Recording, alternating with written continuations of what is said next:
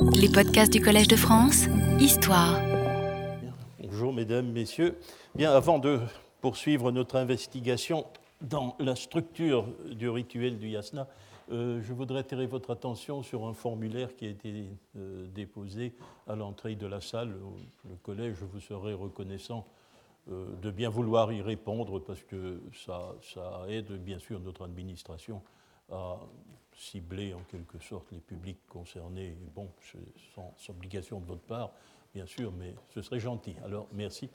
nous allons donc continuer notre investigation en revenant vers ce texte étrange dont vous avez la traduction, qui, comme vous l'avez pu le constater, n'est pas très parlante, hein, euh, du Shusho Mantra, la formule du conquérant du bétail. Et euh, nous avions entamé cet examen lors euh, de la dernière leçon, et je vous avais fait remarquer que les deux indices peut-être les plus significatifs, ceux que nous allons exploiter, c'est le double mouvement du panthéon d'une part et euh, de la référence textuelle d'autre part. Or, euh, comment euh, le panthéon est-il évoqué à travers le texte de la formule du conquérant du bétail? Eh bien, je répète hein, pour reprendre, pour coller. Dans la première strophe, il est question de Guena, des femmes divines, qui ne sont pas euh, Hachi et Armaïti, la juste pensée, et euh, la déesse Hachi, la chance, euh, qui ne sont pas évoquées en tant que personnalité divine, mais en tant que caractéristique sacrificielle. La première strophe. La deuxième strophe, ce sont les démons. C'est une strophe blame, comme nous disons. Hmm? Les démons. Strophe 3, Aura Mazda.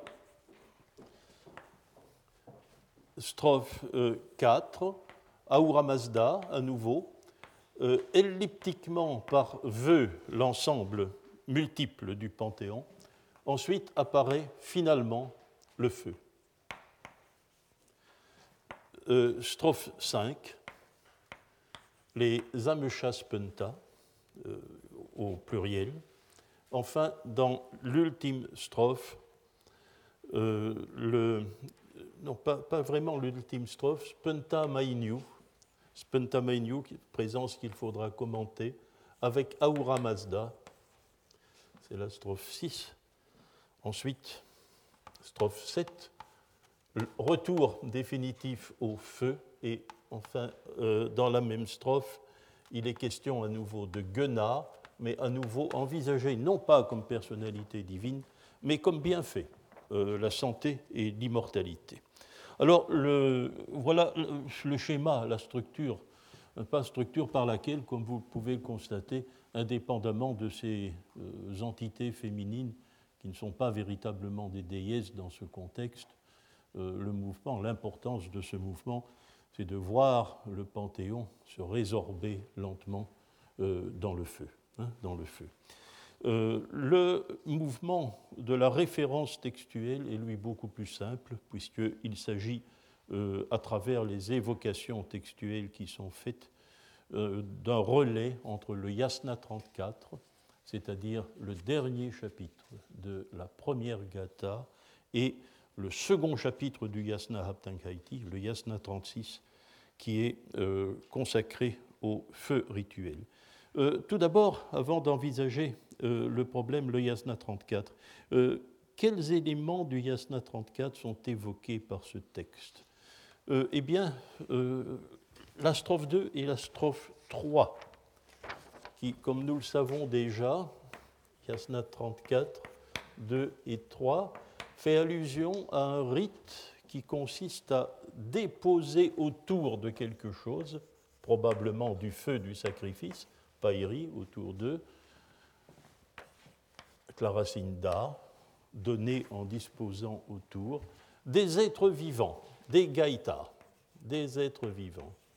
Donc, entourer le feu d'êtres vivants. C'est la première évocation. Euh, la strophe 4, la strophe 4 du Yasna 34 est une évocation du feu. Il est là déjà, dans le Yasna 34, et il est qualifié de Chitra Avankha Chitra Avar, celui dont la faveur est remarquable et visible, saute aux yeux. Donc, euh, amorce au fond de ce thème de la protection que nous connaissons bien dans notre texte, thème de la protection qui, mot pour mot, survient dans la strophe 5, avec la racine tra, demande de protection, qui se prolonge jusqu'à la strophe 7, qui est citée, qui est citée dans notre, dans notre Shusho mantra, Ata Trasdum, n'est-ce pas, la dernière ligne du yasna 58.5. Euh, Alors, euh, nous allons revenir à ceci parce que nous devons reposer problème du feu, problème du feu, qui est l'acteur principal une fois que ce texte se termine. Ce texte aboutit au feu, en quelque sorte. Euh, il faut représenter, il faut replacer cette question-là euh, dans un contexte plus général. Et je dirais, je dois faire une remarque théorique préalable. Euh, L'Avesta nous confronte à, au point de vue en ce qui concerne le feu, à une ambiguïté fondamentale. Nous sommes tous, hein, nous savons, par, écartelés entre l'importance qui est accordée au feu dans la représentation générale que nous nous faisons du masdéisme. Vous savez que c'est le vocabulaire confus que l'on peut lire n'importe où, de considérer les masdéens comme des adorateurs du feu. Il n'est pas nécessaire de pister l'origine euh, de cette représentation. C'est celle des premiers voyageurs en Iran qui ont été en contact avec les masdéens survivants, hein. euh, des adorateurs du feu. Bien. Euh, cette représentation euh, dans, la, dans la matière érudite elle-même, surtout par le biais de l'archéologie et de l'histoire.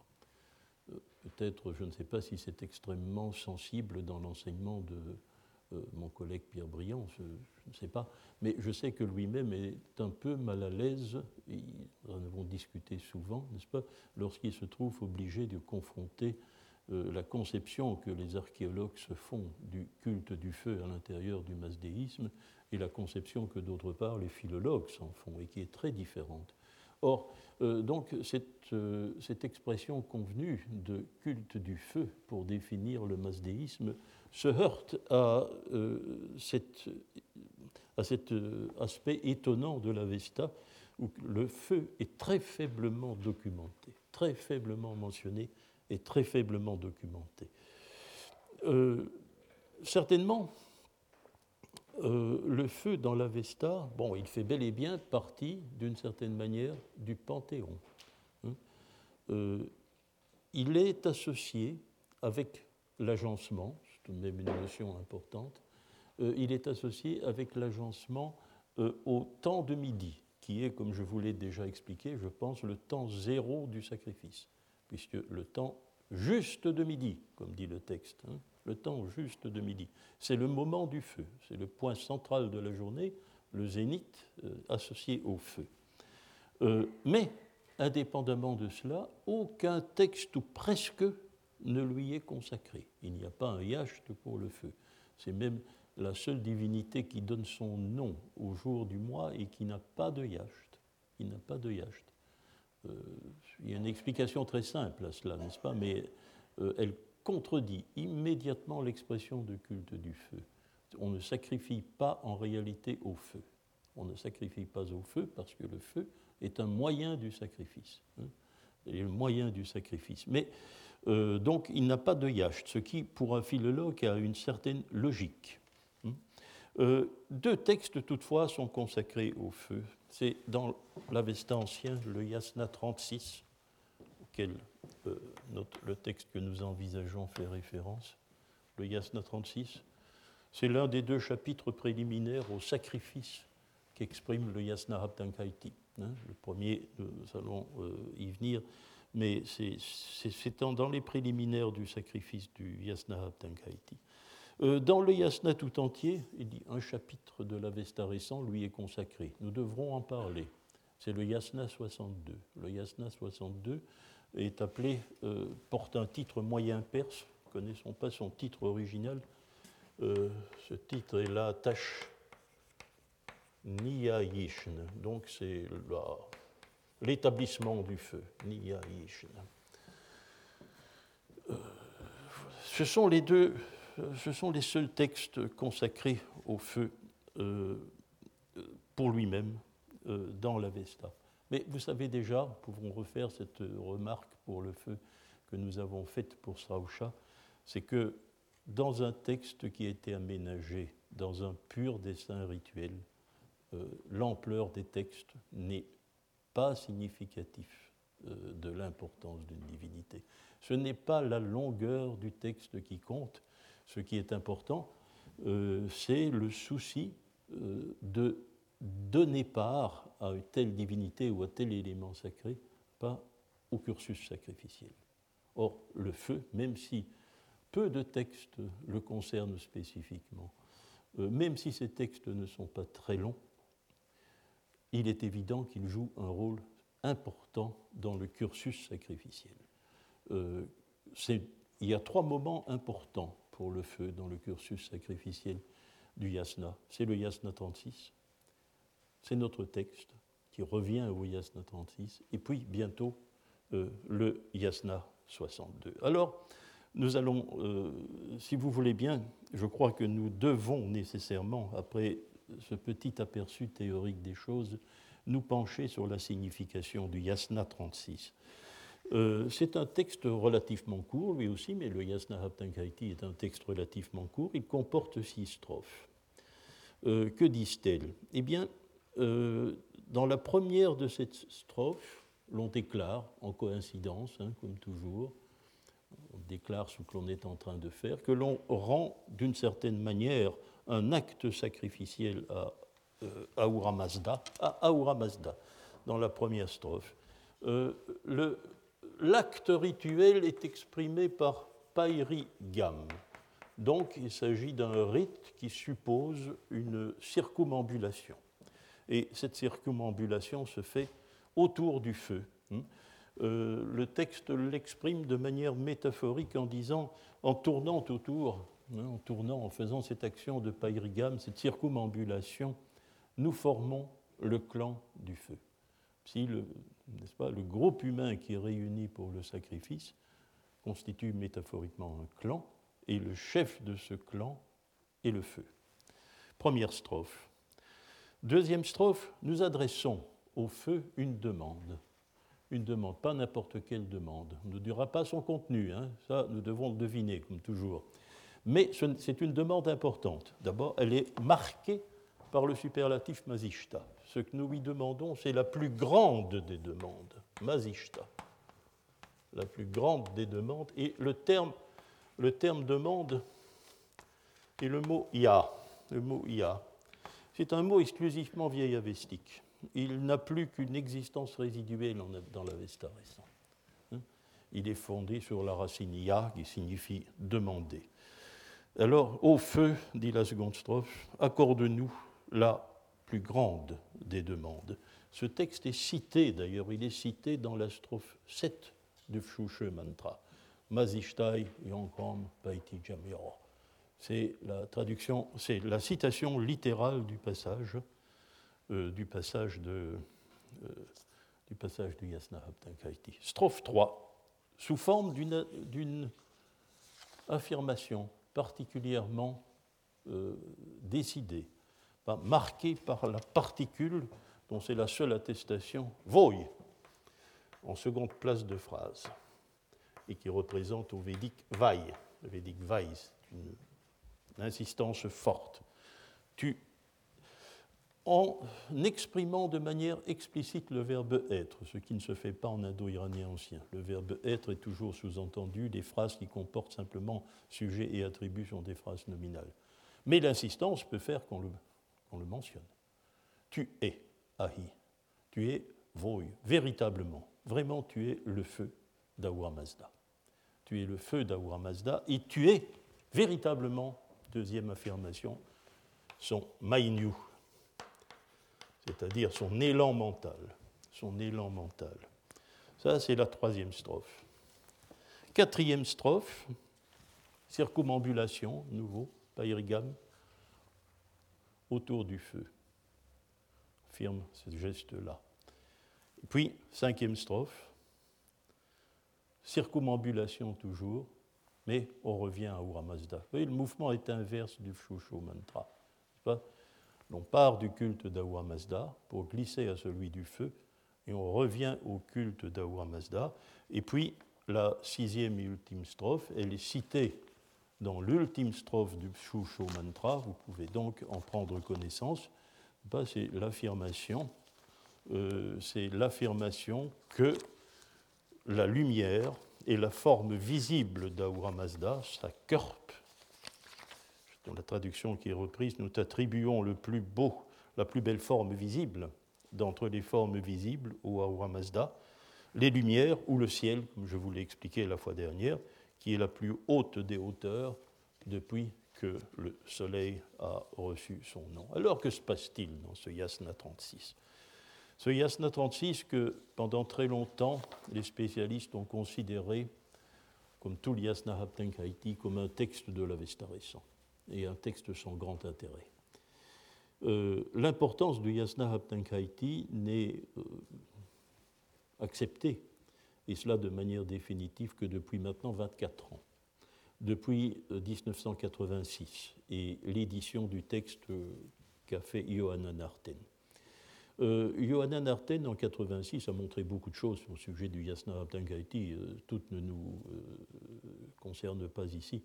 Euh, et entre autres, elle a imposé cette idée définitivement et de façon, je pense qu'il ne sera jamais plus contesté, que le Yasna Haptankaiti est pleinement, à côté des Gathas, un texte en vieil avestique.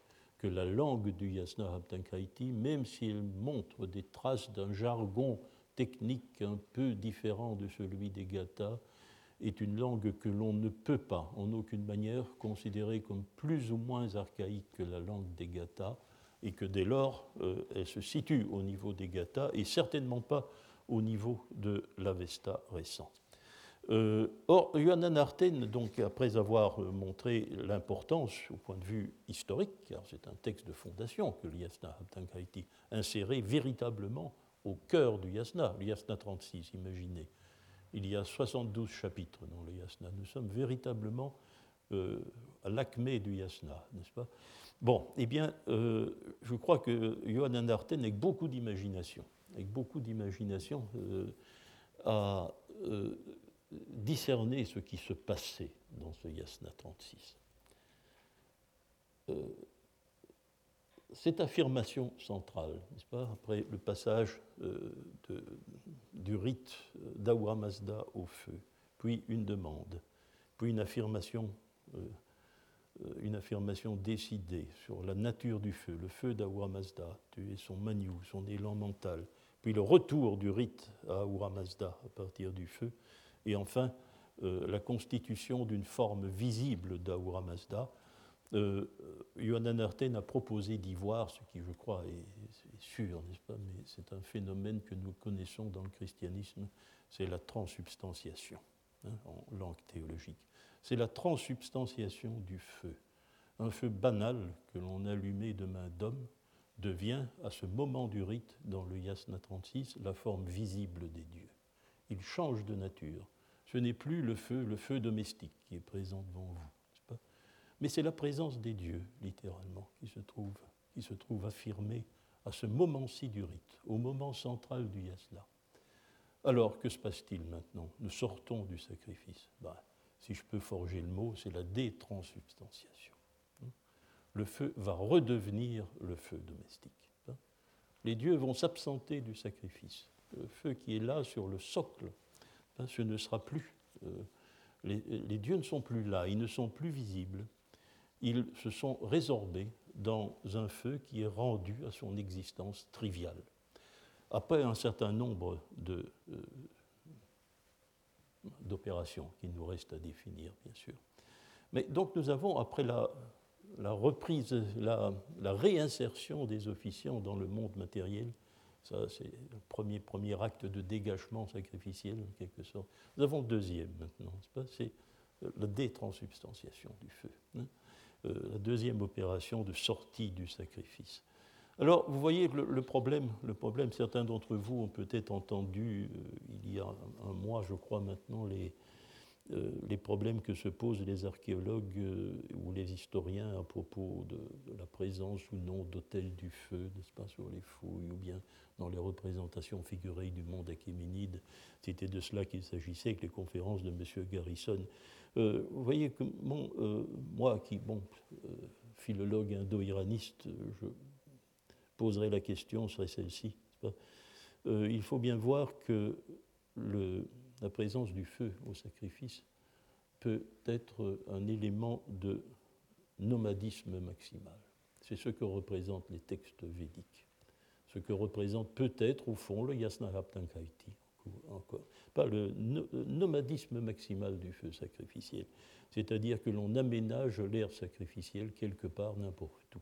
Mais on l'aménage, on construit l'autel du feu, on allume le feu, puis éventuellement, il y a transubstantiation, comme le Yasna Amtankaiti nous le dit.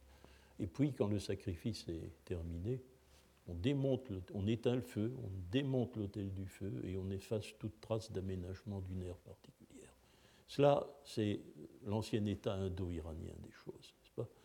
Alors, euh, peut-être bien, et c'est encore là, comme cela, pas? Il faut encore voir les choses comme cela pour les textes vieillis investiques, pris pour eux-mêmes.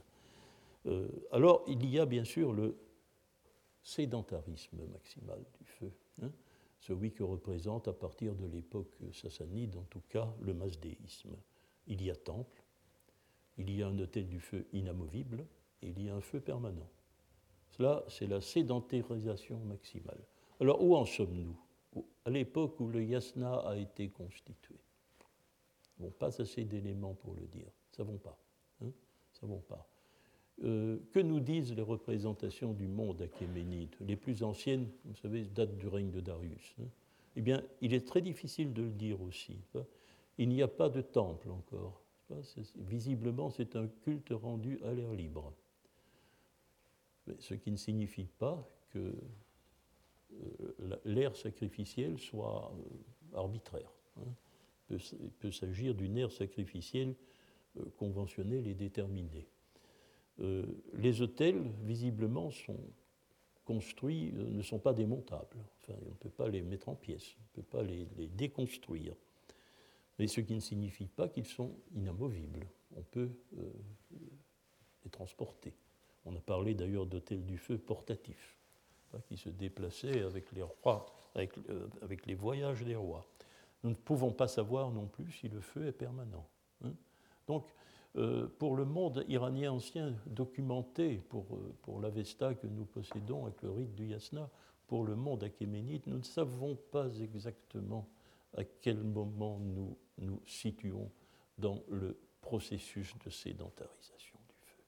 Hein, alors, euh, voir lorsqu'on découvre un hôtel du feu quelque part une, évidente marque de zoroastrisme ou, ou la présence d'Iraniens, etc., ce n'est pas significatif, parce que du point de vue de la place du feu dans le culte, euh, il n'y a pas de différence entre le monde indien et le monde iranien à l'origine. Ce qui va différencier l'Inde, l'Iran de l'Inde brahmanique, c'est la sédentarisation du feu, et nous ne parvenons pas à la situer. Hein.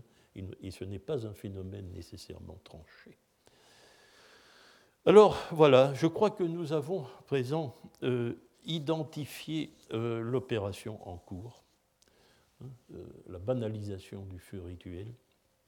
Mais il nous reste trois questions auxquelles j'aimerais bien, idéalement, parce que ce serait un gage de cohérence, euh, apporter une réponse globale.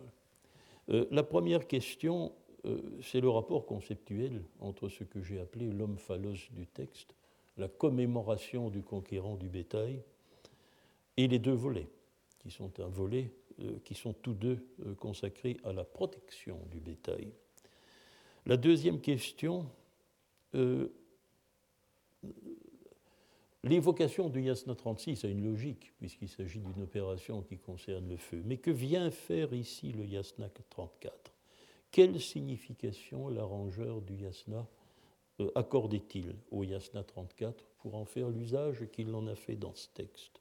Ensuite, plus euh, de façon plus précise, nous avions commencé par là, comment faut-il comprendre précisément le genre rituel défini par le mot nema, que nous traduisons euh, par hommage, qui représente donc le sanskrit euh, classique, le namas. Qu'est-ce qu'un hommage du point de vue rituel? Bon, alors,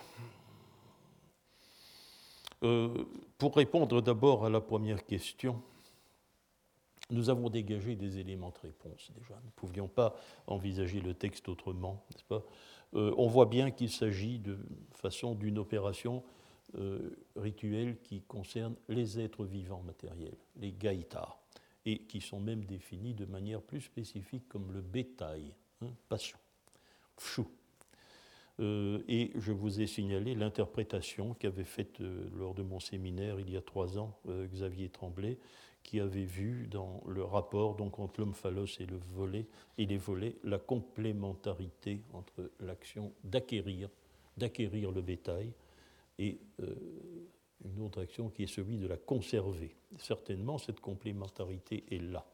Mais ne faut-il pas pousser cette complémentarité jusqu'à des conclusions euh, beaucoup plus tranchées. Alors voilà. Maintenant, je voudrais, avant euh, d'aborder euh, cet essai, avouer mon embarras. Je suis embarrassé parce que je n'ai pas de réponse très ferme ou de belles démonstrations à proposer.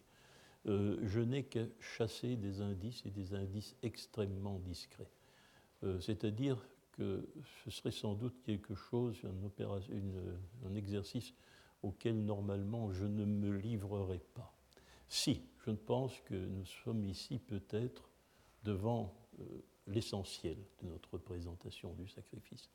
Et euh, puisque euh, le moment du sacrifice que nous envisageons ici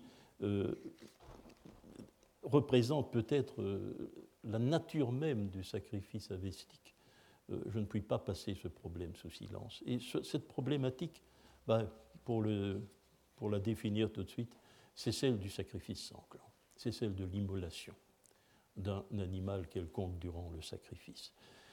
Euh, au début de notre milieu du XIXe siècle, hein, au, début de nos études, euh, il semblait aller de soi que le sacrifice masdéen, que le sacrifice avestique, euh, impliquait euh, l'immolation d'une victime.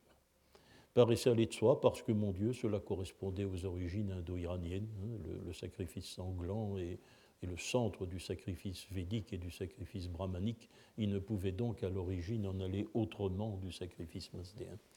Euh, en, réalité, nos conceptions ont changé depuis un article d'un certain Paul Horn. Horn, c'est un élève de Bartholomé, euh, Paul Horn, qui a plutôt envisagé des problèmes de littérature persane classique bah, plus tard. Mais Paul Horn euh, a publié un article qui a été décisif dans les Indo-Germanische Forschungen numéro 2 euh, de 1893, où il expliquait que l'une des grandes caractéristiques de cette nouvelle religion indo-iranienne qui était le il y avait un interdit du sacrifice sanglant, il y avait un renoncement, une condamnation du sacrifice sanglant. Et cette représentation a été très communément partagée, pour ainsi dire unanime, euh, jusque, sa dernière, en tout cas, sa dernière euh, expression ferme en 1964 dans un article sur le sacrifice iranien euh, d'Émile Benveniste dans le journal asiatique, où Benveniste se laisse entraîner par sa plume en affirmant de manière euh, décidée que Zarathustra a condamné avec véhémence le sacrifice sanglant. Je voudrais savoir où, car effectivement, euh, le sacrifice est absolument, le, sacrifice sanglant est absolument absent du texte avestique si on ne veut pas le chercher. Rien ne l'exprime, mais rien non plus n'exprime la condamnation c'est le zéro absolu. Rien, hein rien du tout. Donc, en effet, euh, c'est un fait que si on lit le yasna, traduction de ou celle de Bartholomé, ben, on ne situe pas une immolation dans le cursus liturgique. Ce n'est pas possible. Et pourtant, à certains égards, l'Avesta l'atteste, l'Avesta en témoigne. Bon, D'abord, les listes des sacrifiants, les catalogues des sacrifiants, tels qu'il en existe dans certains yachts. Bien, euh, la plupart de ces sacrifiants se livrent à une, hécatombe. 100, euh, euh, chevaux, 1000 vaches, 10 000 moutons. bien. deuxième, deuxième attestation, le yacht 10 à Mitra, strophe 119 les Mazdéens, dit les Mazdayasna, c'est donc bien un sacrifice mazdéen, hein, c'est les Mazdéens qui le rendent. Les Mazdéens, dit le texte, te sacrifient sans cesse. C'est un, passé de répétition. Te sacrifient sans cesse, et puis, comme vous le savez, l'objet du sacrifice euh, à l'instrumental, hein, Passoubia, pas seulement Passoubia, il, y a aussi, semble-t-il, de la volaille, hein, des oiseaux, Passoubia. Euh, donc on t'offre le sacrifice au moyen du bétail. Livre à une immolation de bétail. Nous pouvons passer au fragment maintenant. Ah non, excusez-moi, il y a encore autre chose dans le corpus, dans l'Ausgabe lui-même, et nous, l'avons vu il y a peut-être quelques années dans le Yasna 9. Hauma, le dieu Hauma que l'on pressure, a droit à un drauna. Drauna.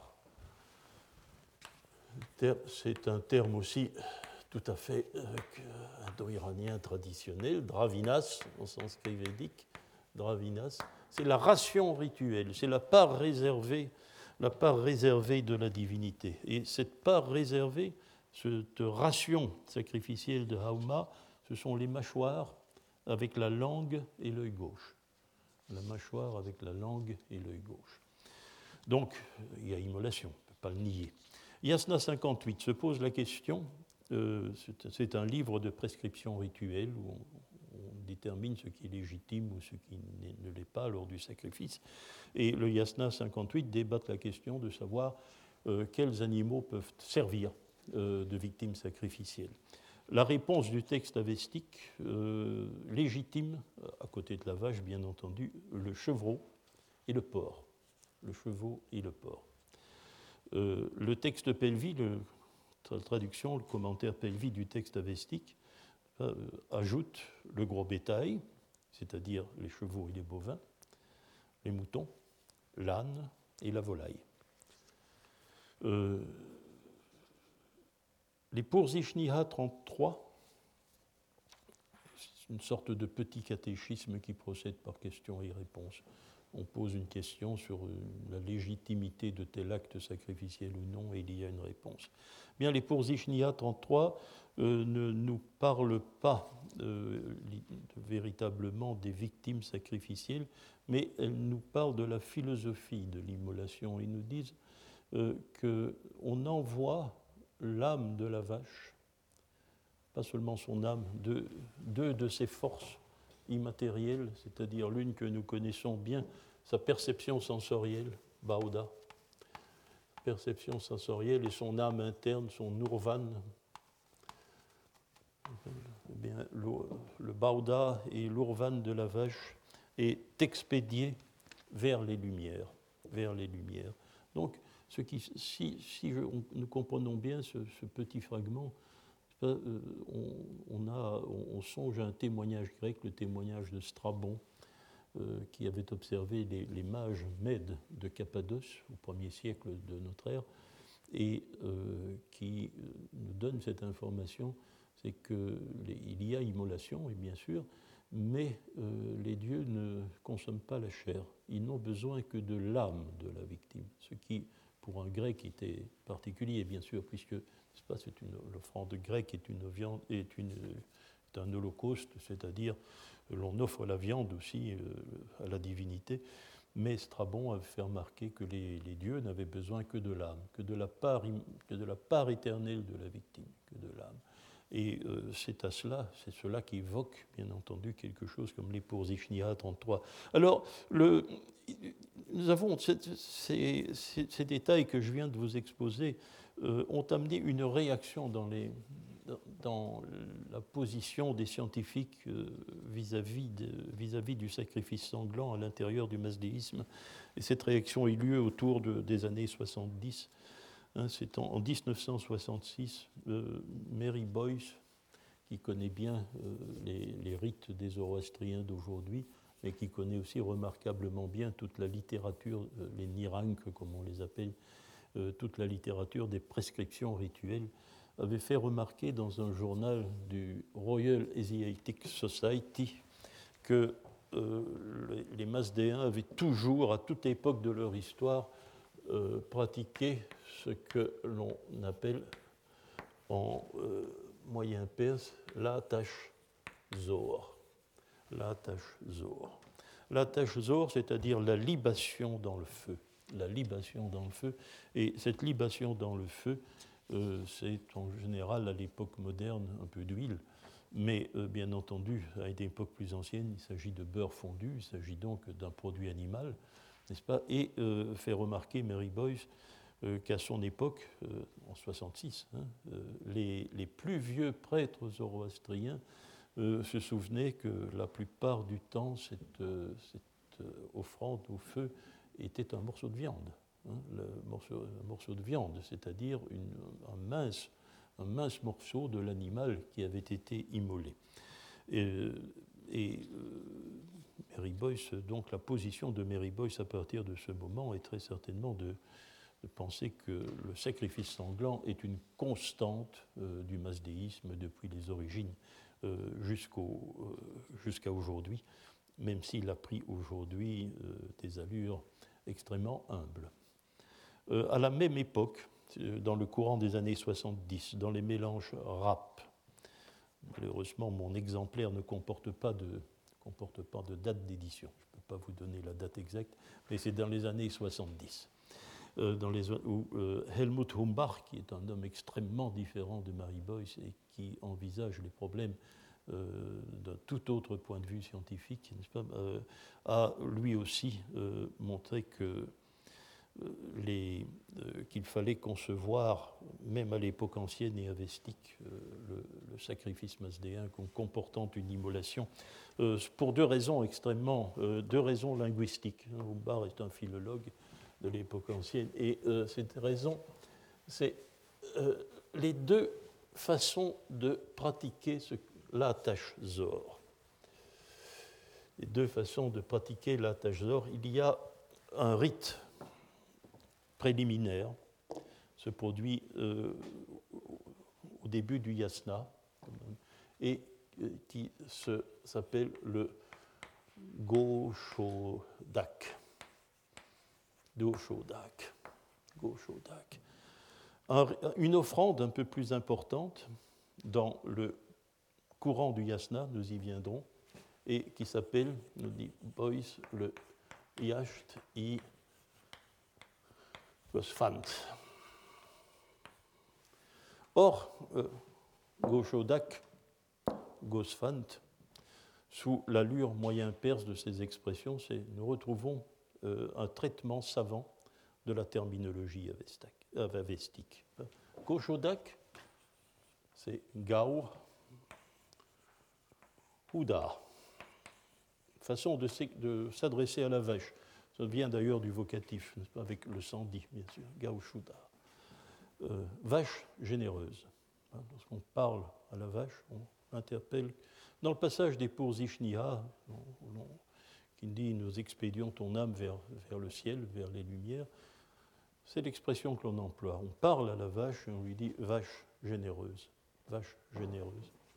Gosfant, Gao, Spenta donc répété avec Goshuda dans le texte des Porzishniha. Vache bienfaisante, vache bienfaisante. Hein, vache généreuse, vache bienfaisante. Euh, ce sont les expressions par lesquelles l'on euh, s'adresse euh, à la bête immolée. Alors voilà, on est venu là, cette, idée qu'il que le masdéisme ait pu comporter euh, un sacrifice sanglant euh, a, pour des raisons extra-scientifiques, je pense, mais je ne veux pas faire de procès euh, d'intention, profondément déplu. Et la position de la majorité des spécialistes aujourd'hui consiste devant le matériel documentaire tout de même considérable que nous avons, que, pas,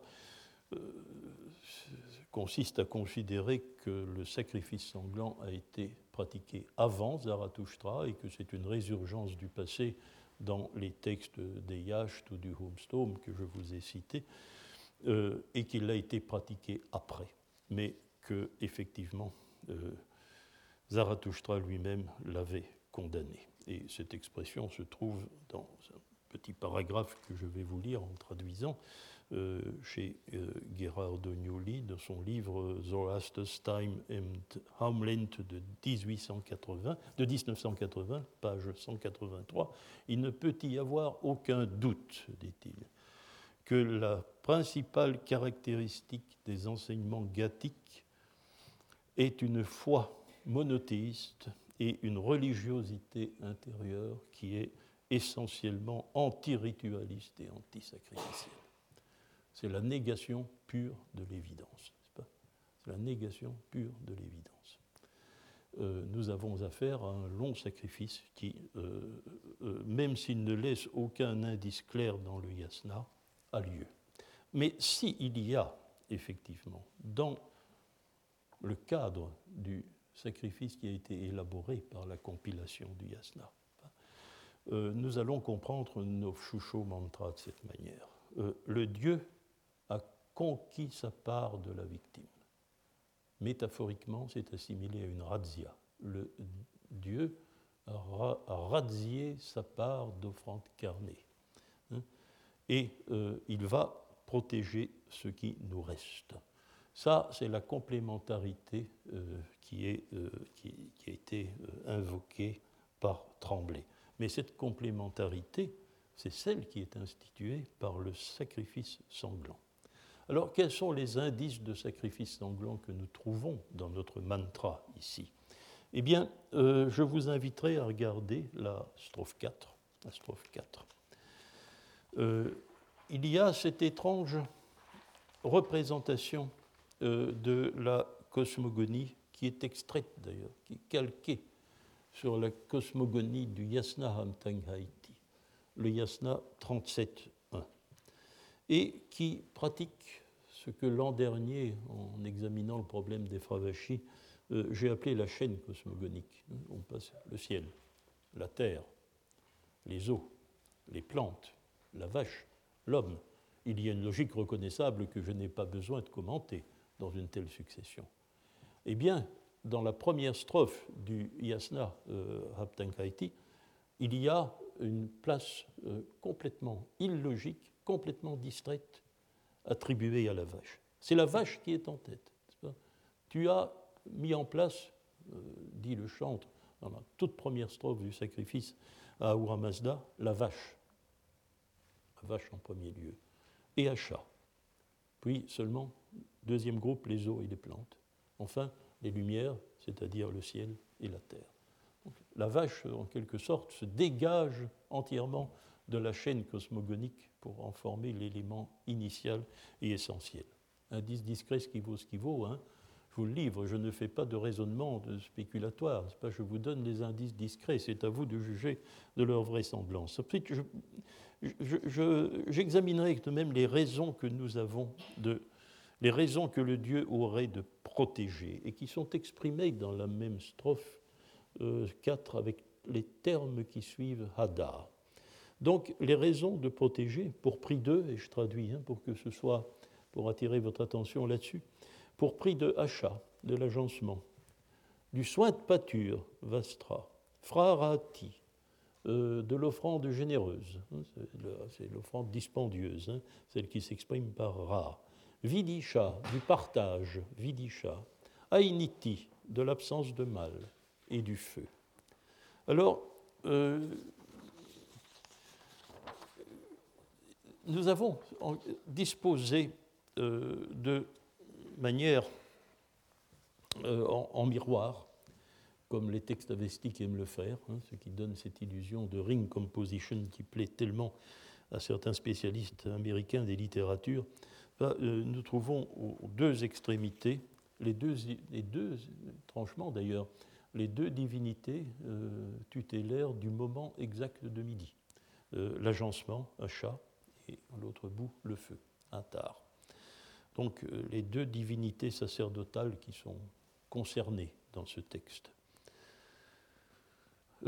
frarati, c'est l'offrande. L'offrande est son partage. Alors, ce que je penserai, et nous allons y venir, n'est-ce pas, c'est que la vie d'Isha, le partage, euh, c'est le partage entre la chair et son odeur.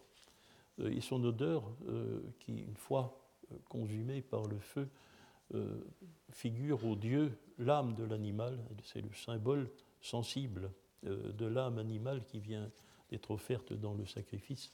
Et cela expliquerait que, au fond, la conception qui s'exposerait ici, c'est que les troupeaux euh, sont euh, progressivement confiés euh, à un feu qui, une fois accompli sa mission de partage, dissocier la chair du fumet, pas, redevient un feu domestique. Alors, remarquez aussi la présence du vocabulaire pastoral, ce qui nous induit à commenter une autre question extrêmement générale de la rhétorique du sacrifice dans l'Avesta, c'est l'omniprésence du vocabulaire pastoral. Vocabulaire pastoral qui est concentré en général euh, de, façon presque exclusive sur le mot vastra et ses dérivés. Il n'y a pas d'équivalent sanskrit. Mais le vastra, c'est un mot qui désigne les soins que l'on apporte au bétail, les soins de pâture, le nourrir, le, bon, le tenir en bonne santé, etc. Euh, le, vocabulaire pastoral est permanent pas ce qui a entretenu parfois l'idée euh, très euh, au premier degré que nous avions à faire un, sacrifice qui était typique d'une société d'agriculteurs pour qui les travaux de, soins à apporter au bétail sont quelque chose d'essentiel, hein, ce qui est une façon de comprendre les choses au premier degré. Euh, mais qui est euh, une des représentations les plus, les plus générales de notre discipline. Alors, euh, je dirais que vous savez bien que j'entretiens depuis longtemps, ça, remonte aux, années 90, mais j'en ai repris conscience un peu plus, de manière un peu plus articulée durant les dernières années, et je crois vous l'avoir expliqué il y a trois ou quatre ans. je, je, nourris le soupçon n'est-ce pas, même jusqu'à la conviction, que nous avons en ce domaine euh, affaire à un euphémisme. Un euphémisme, et même le pire des euphémismes, celui de l'antiphrase. Lorsque l'on dit, euh, bon, il faut apporter à la vache de bons soins de pâture, ça signifie lui couper la gorge. Hein, c'est cela que de cela qu'il est question. Nous y viendrons d'ailleurs. Alors, Vastra, ici, les soins de pâture, ah, bon, ce serait une allusion euphémistique, euh, bien sûr, de l'immolation, et avec l'affirmation, elle aussi antiphrase, que cela va sans douleur, à initi, prix de l'absence sans douleur. Alors, euh, ce n'est pas une idée entièrement arbitraire. Nous avons le nœud de l'antiphrase, il est indo-iranien. Il est indo-iranien c'est qu'une désignation de la vache dans le Rig Veda est Agnya. La vache est Agnya. L'équivalent avestique est attesté dans l'Yasna Habtankhaiti. Agenia, vache Agenia.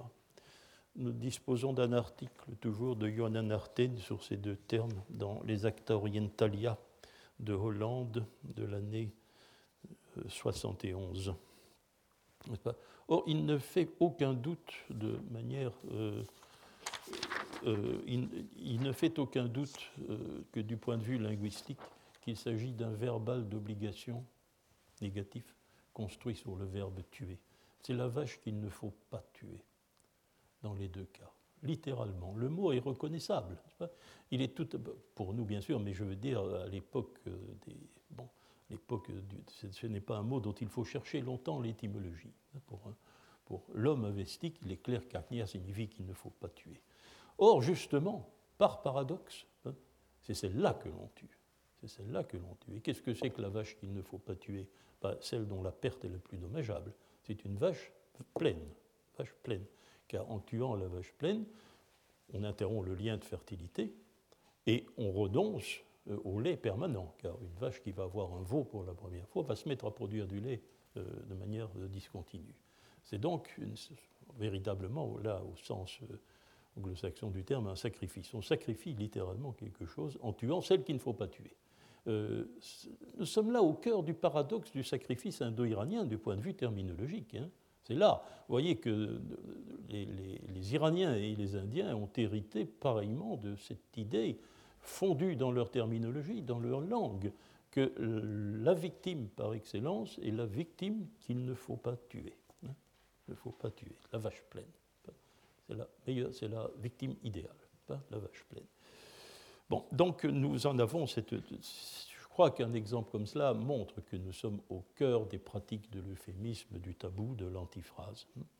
Alors, euh, voyez les raisons de protéger le bétail que le razzieur du bétail maintenant a, n'est-ce pas? C'est que euh, euh, c'est d'une part l'offrande maximale, frarati, c'est sa distribution, vidisha, c'est l'immolation, conçue comme pâture, pastra, et comme absence de souffrance, ainiti, et c'est l'opération du feu c'est l'opération du feu.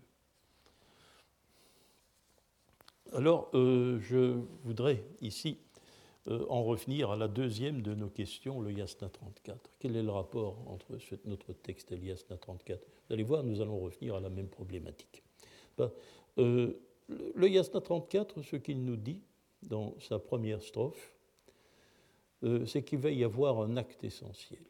Il est le, la mise en évidence, vous savez l'importance que les exégètes avestiques accordent au premier mot d'un texte, eh bien, euh, ce qu'annonce la première strophe par son premier mot, c'est un acte.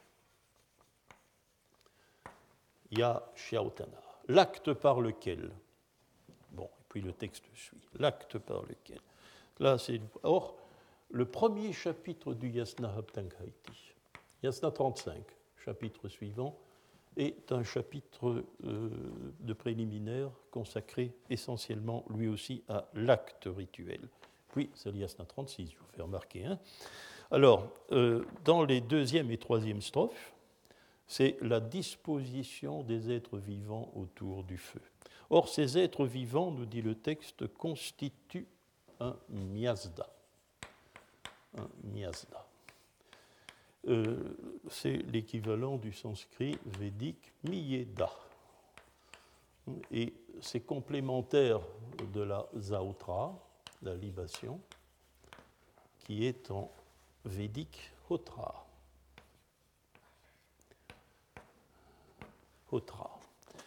Euh, zautra, hotra, c'est l'offrande liquide. C'est l'offrande liquide. Le miyeda, miyazda, c'est l'offrande solide. L'offrande solide. L'offrande solide qui, si immolation il y a, c'est le terme qui la désigne. La viande de la chair sacrificielle, c'est cela. Notez que ça peut être quelque chose de plus réduit dans le sacrifice d'aujourd'hui, ou dans le sacrifice indien aussi, ça peut être une galette de riz, ça peut être un morceau de pain, n'est-ce pas? C'est évidemment une question de, plus ou moins de luxe des offrandes. Euh, ce n'est pas, mais on peut imaginer ce que ça pouvait être alors sous l'Empire sassanide, par exemple. Euh, donc, euh, il constitue un miasda, une offrande solide. La quatrième strophe, c'est le logis du feu, dont je vous ai parlé, et puis, dans les strophes 5 jusqu'à 7, la protection résultante. Alors, il faut rapprocher, je pense, ce Yasna 34 euh, de ce que nous en dit Boyce dans l'article, non pas de 1966 sur l'attache Zor, la libation dans le feu, mais euh, dans un article qui est paru quatre ans plus tard, dans le, en 70, donc dans le Henning Memorial Volume. Euh, lorsqu'il y a immolation, selon les règles, les, les les dispositions rituelles, c'est le frabartar qui se charge de tuer la victime. Le peut-être frabartar. Ça ne se lit pas dans son nom, puisque c'est celui qui apporte, simplement. Frabartar. C'est un membre du collège sacerdotal. Et il procède euh, à la mise à mort de la victime juste avant le yasna 8. juste avant le Yasnawit. pour, une raison, pour une raison qui est même claire là-bas, puisque le Yasnawit, c'est l'entrée des officiants qui ne sont pas encore investis sur l'ère sacrificielle, et la première opération qu'ils vont faire, c'est consommer eux-mêmes un morceau du miasda. Hein. Ils vont donc manger, manger un peu de chair de la victime la victime, ou un morceau de la victime, est rôti sur le feu après la récitation du Yasna 34. Nous y voilà. Voilà. Euh, la victime est mise à rôtir après la récitation du Yasna 34 et le partage de la victime entre. il y a eu partage avec la divinité, le fumet et la chair, mais la chair de la victime sera distribuée euh, durant la récitation du Yasna Habdankaiti euh, aux membres, à, ceux qui y ont droit, c'est-à-dire aux membres du collège sacerdotal, mais aussi au, au, commanditaire du sacrifice qui fera de la chair l'usage qui lui semblera bon. Hein. la victime doit toujours être cuite à cause du fumet, hein, à cause, puisque c'est le fumet qui va symboliser l'âme offerte au Dieu. Et ensuite, on ne peut rien partager, nous dit Marie Boyce, avant la combustion totale de la chair qui aurait été offerte au feu, éventuellement. On ne peut rien partager. Bon, alors, euh, il faut rapprocher certainement toutes ces indications utiles, dégager des, dispositions rituelles, même si elles sont d'aujourd'hui par Mary Boyce, mais euh, nous ne pouvons pas nous empêcher de rapprocher ceci de cette constatation sur laquelle on a attiré l'attention depuis quelque temps, euh, c'est que dans le yasna d'aujourd'hui, euh, les gestes sont suspendus. Il n'y a plus aucun geste après la récitation du yasna 34.4. seule la récitation a lieu, mais aucune manipulation, aucun geste n'est plus fait après la récitation du Yasna 34, et euh, cette absence euh, de, mouvement euh, persistera jusqu'au Yasna 59-28. Jusqu'au Yasna 59-28, c'est-à-dire à la fin du chapitre qui suit le Shusho Mantra.